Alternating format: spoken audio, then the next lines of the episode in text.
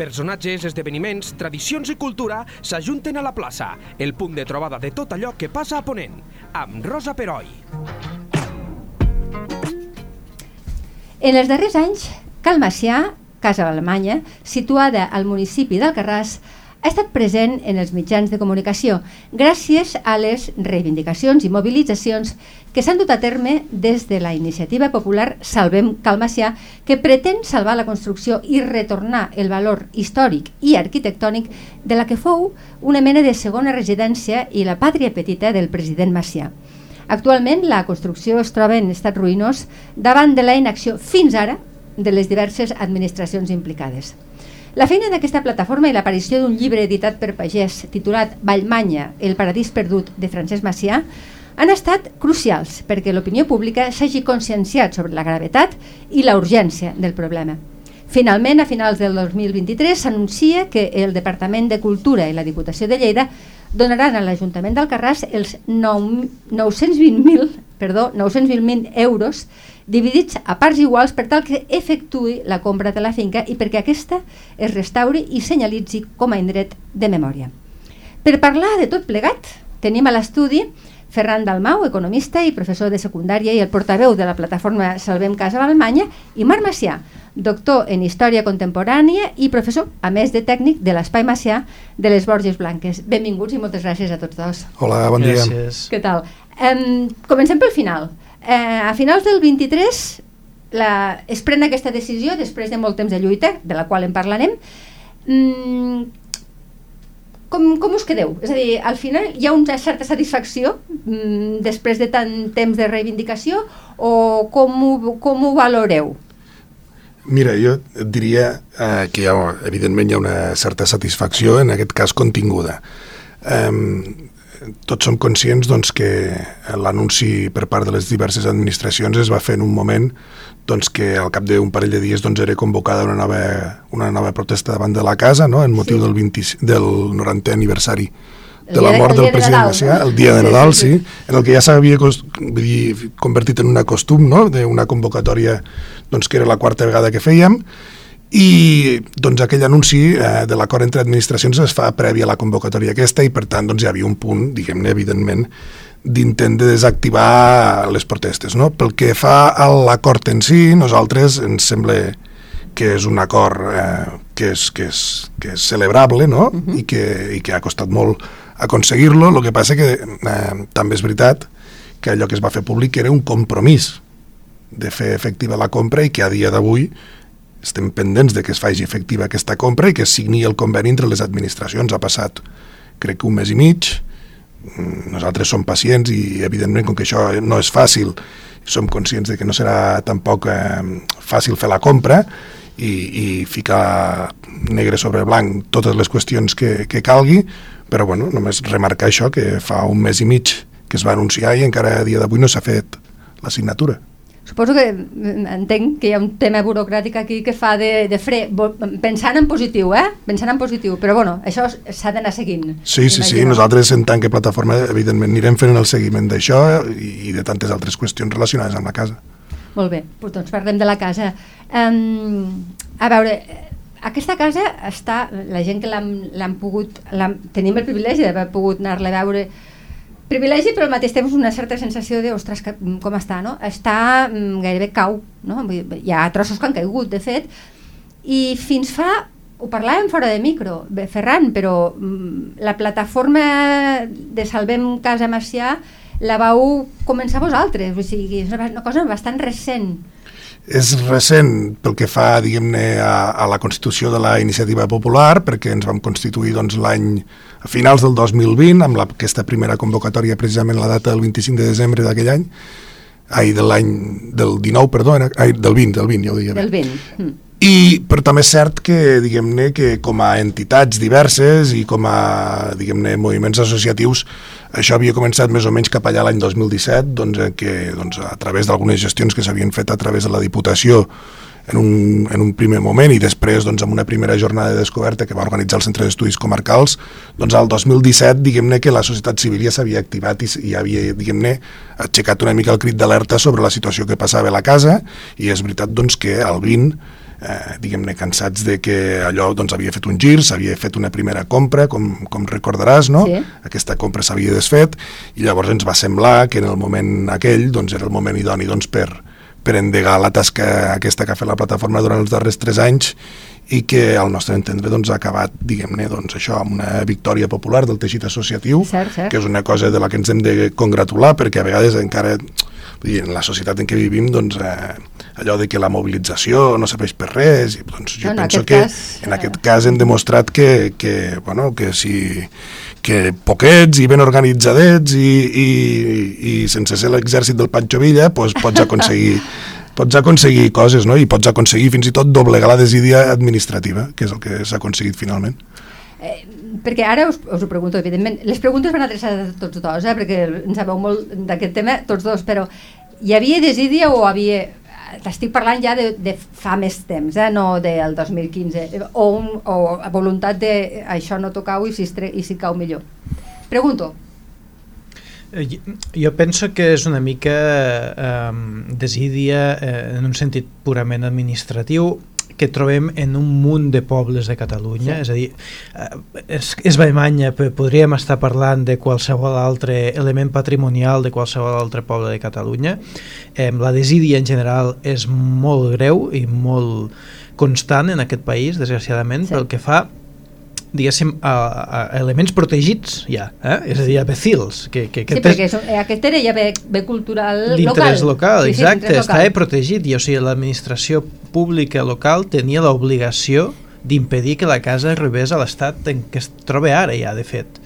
Um, el que passa és que, clar, um, a, a, ban- a banda de ser un becil, és la casa de la família del president Macià. I, Exacte. I aleshores aquí hi ha- s'hi afegia una capa més a la seva, per entendre'ns, eh, on era, diguéssim, molt urgent per diversos motius, Mhm. pel que simbolitza Macià, pels valors que encarna, per també, diguéssim, l'espai geogràfic on es troba la casa, doncs reunia tantes condicions que a nosaltres ens va semblar que era absolutament imperatiu que ens organitzéssim i que, i que muntéssim, diguéssim, algun tipus d'iniciativa eh, per salvar la casa. Mm, la, el que està clar és que la, la casa eh, no era, no, no era una, un lloc on anava de manera molt puntual el president Macià, sinó que era una segona residència i que no només hi anava a descansar. Això mm, els historiadors ho dieu, ho, el llibre surt reflectit, eh, ell feia reunions, ell pensava el país, inclús pensava, eh, hi, hi havia una, una certa ganes de- d'una certa revolució agrícola, que en aquest cas mm, Macià n'era molt...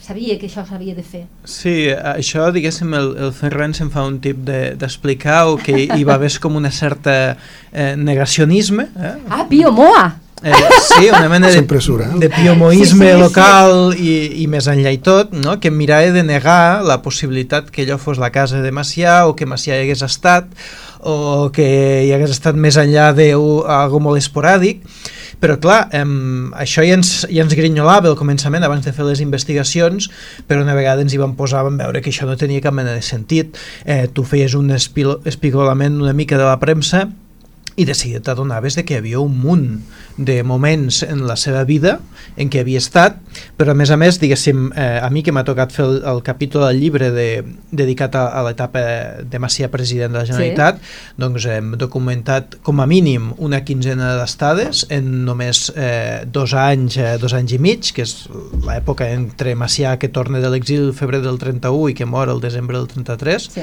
eh, una quinzena d'estades i eh, el que comentaves tu, i no unes estades qualsevol, sinó unes estades no només de descans o de repòs, que això es pot Que també, entendre, eh? eh? Sí, també eh, només cal apropar-t'hi a, a, a la casa i veuràs que és un espai privilegiat per, per al descans, sinó també estades de, de treball polític, de planificació política de la seva agenda presidencial.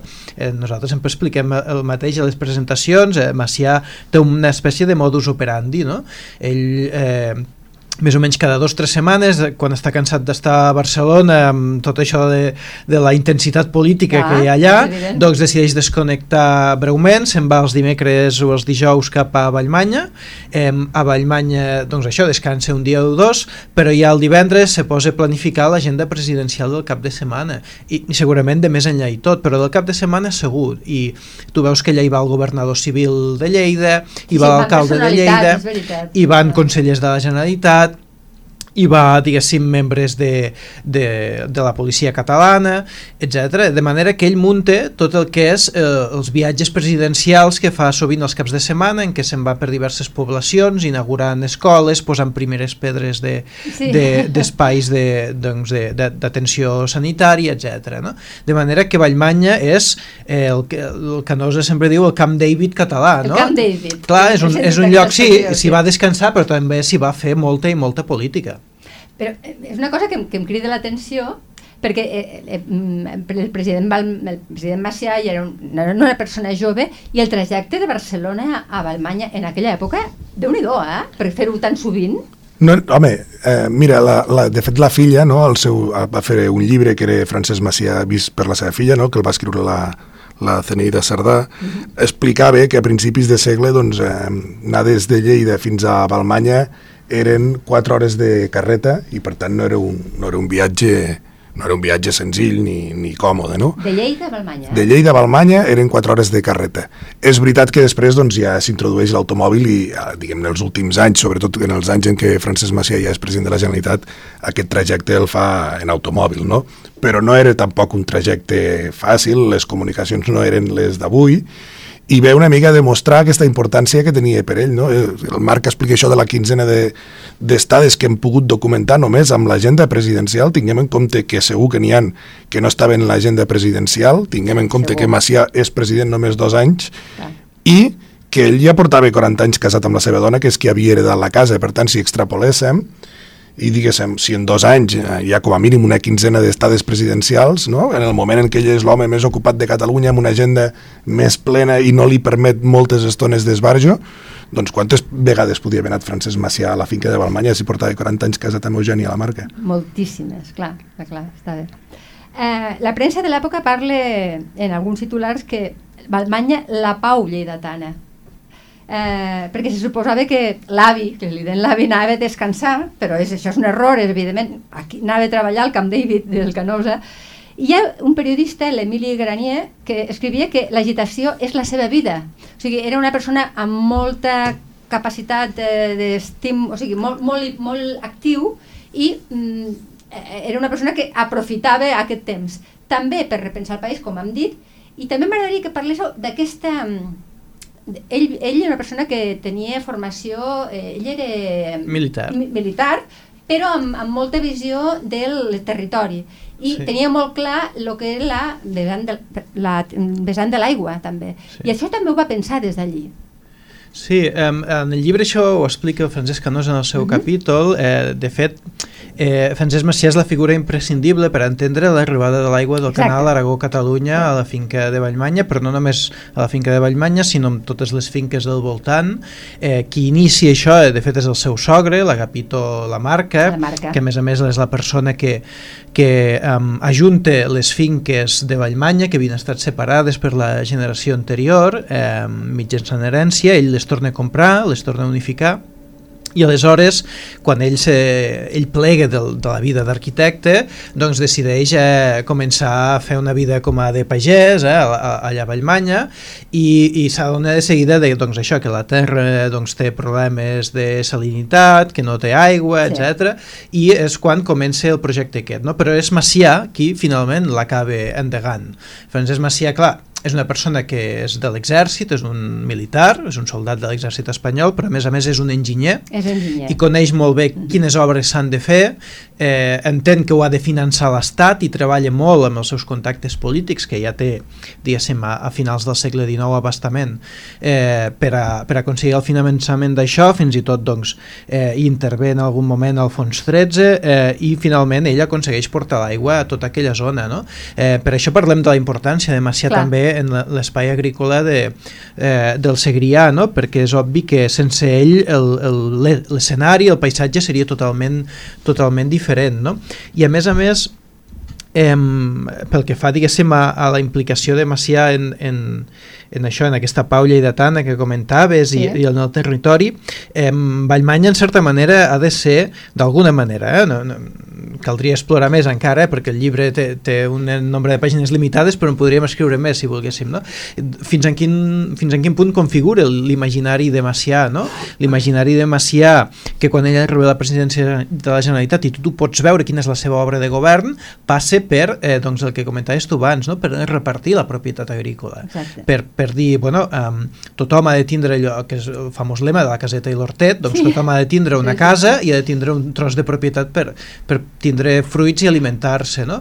I, I això passa en aquest gran latifundi de la seva esposa i, i jo sempre explico el mateix a les presentacions i la gent ho trobarà al llibre, eh, Macià, diguéssim, és qui posa les bases perquè s'aprovi la llei de contractes de Conreu més enllà de la seva mort, l'any 34, però en vida aprova la llei petita, que se'n diu, que és una llei que crea unes comissions d'arbitri, que se'n diu, unes comissions mixtes entre propietaris i, i agricultors, que estan pensades per no passar per la judicatura i aconseguir que els agricultors que volguessin la propietat de les terres que cultivaven, doncs això es pogués fer possible, no? perquè qui dirimiria el resultat d'aquelles comissions seria la Generalitat i no un jutge que en aquella època, com en d'altres èpoques, no, estaven controlats per sectors molt conservadors Clar. que no els interessava aquesta fragmentació de la propietat.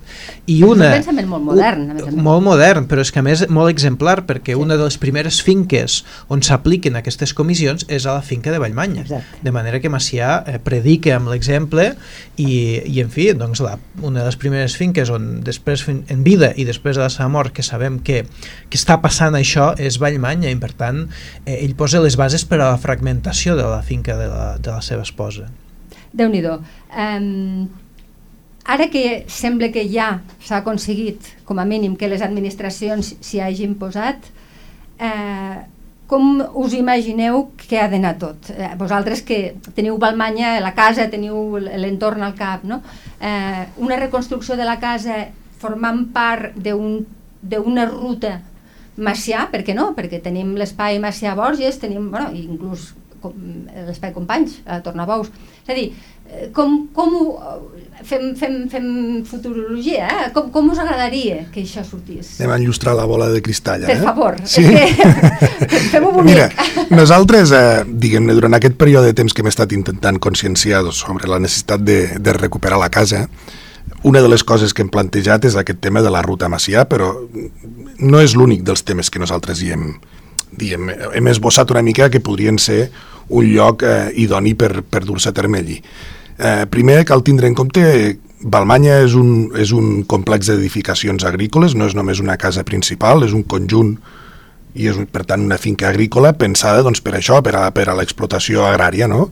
Eh, hi ha la casa principal, hi ha la casa dels caçadors, hi ha un magatzem agrícola, hi ha una bàscula, hi ha unes escoles, és a dir, és un conjunt d'edificacions que al nostre entendre donen per fer moltes i molt variades eh, diguem-ne actuacions, si diguem-ne es volen fer. Evidentment, la memòria del president Macià s'hi ha de recordar a la finca de Balmanya perquè, perquè no tindria sentit que fos d'una altra manera. Però eh, existeixen altres pos possibilitats no? de, de coses diguem-ne que, pot, que poden servir o que Balmanya pot servir perquè s'expliquin. Una és aquesta que comentàvem, el tema de la transformació agrària uh -huh. del segle XIX al segle XX, no? I, i la importància de l'arribada de, de l'aigua, de la mecanització al camp, etc etc i el desenvolupament de diguem-ne les comarques de Ponent com a comarques, pues això, com el rebost, diguem-ne, de Catalunya, no? Clar. No és l'única cosa, després hi ha altres qüestions, diguem-ne, que afecten a la història de la casa, més recents en aquest cas, per exemple, és la del el procés de colonització que va patir eh, diguem-ne, la zona del Baix Segre amb temporers vinguts, o en aquest cas colons perquè eren, diguem-ne, portats per l'Institut Nacional de Colonització doncs, de repoblament d'aquelles terres i d'explotació agrària d'aquestes terres, no? Una, un fet compartit amb altres poblacions del, del voltant de la finca, Pla Ximenells, Pla de la Font, sí. a la Franja Vencilló, no? doncs a les, a les finques de Balmanya i de Montagut d'Alcarràs doncs també es produeix aquest, aquest procés de colonització eh, amb tempores vinguts i es construeixen aquests pobles a imatge i semblança doncs, dels pobles aquells andalusos blancs, no? Sí. tan boniquets, doncs allí s'hi fa el mateix. Llavors aquest, aquest procés, per exemple, no té un lloc on s'expliqui i per què no podria ser també Balmanya un lloc on s'expliqués aquest procés. En tot cas, pel que fa a la figura del president, que evidentment eh, s'hi ha, de, s'hi ha, de, s'hi ha de fer referència a la finca de Balmanya, nosaltres hem suggerit algunes vegades i hem fet una mica de campanya i una mica de doncs, debat ja sobre aquesta qüestió és el tema de la ruta Francesc Macià Ponent perquè ens sembla que és un model que és aquest model de turisme de memòria que, que és tan preuat a tants llocs no? i que els francesos, per exemple, doncs, han sapigut eh, desenvolupar de manera magistral, no? que és un turisme, per cert, doncs, amb un nivell adquisitiu mitjà, mitjà alt, que tothom el busca, és un turisme que... molt bé, també, sí, no? és un tipus de turisme que vol el medi doncs, molt, molt arregladet i molt curós i molt respectuós, per tant no és un turisme associat al, al totxo i al ciment, al contrari, a les pedres, no? I, i mm, per què no a Balmanya doncs, fer-hi alguna cosa d'aquest estil i inserida en una ruta Francesc Macià que nosaltres suggeríem que pot tindre diversos punts no? a, a les comarques del Segrià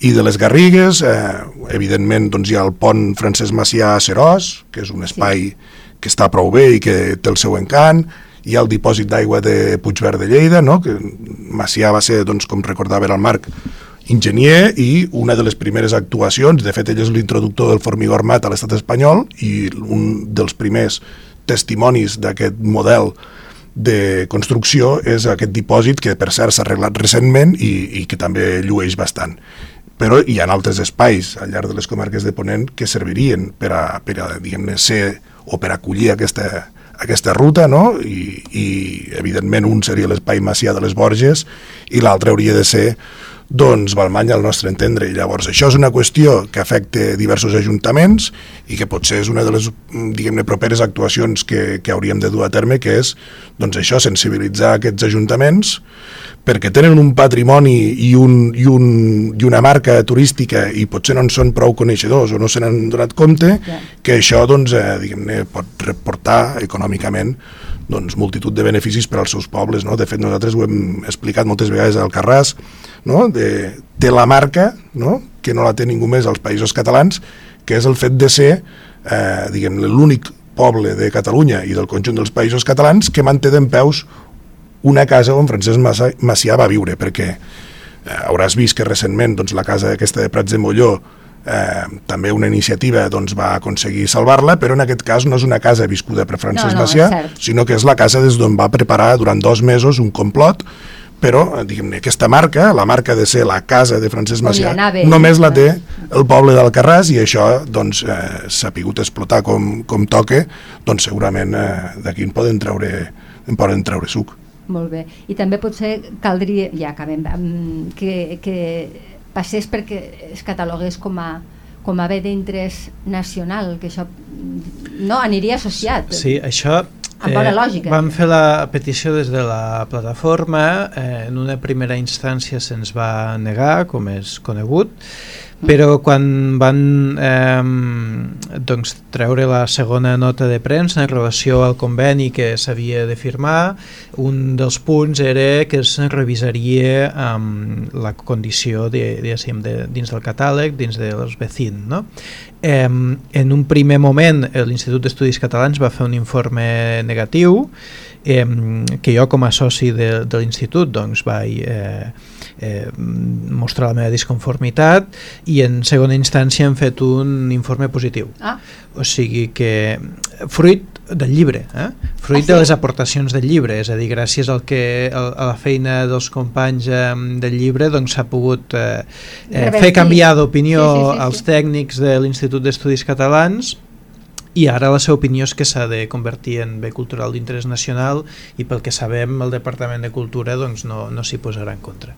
ah doncs. De fet, ens passa una mica com amb el tema de la compra de la casa. Sí. S'ha anunciat Ja, ja. que serà d'una manera, no s'ha materialitzat, i amb el tema de la catalogació com a becil, doncs tres quarts del mateix. S'ha anunciat, però, però no se'ns ha notificat tampoc a dia d'avui que això hagi sigut així. Bueno, tinguem paciència i si la cosa no, no va tan ràpid, ens ho veniu a explicar, si no sap greu. Molt bé. I tant. Moltíssimes gràcies, eh? A vosaltres. A vosaltres, bon dia. La plaça, amb Rosa Peroi. Cada dos dilluns a lleida24.cat.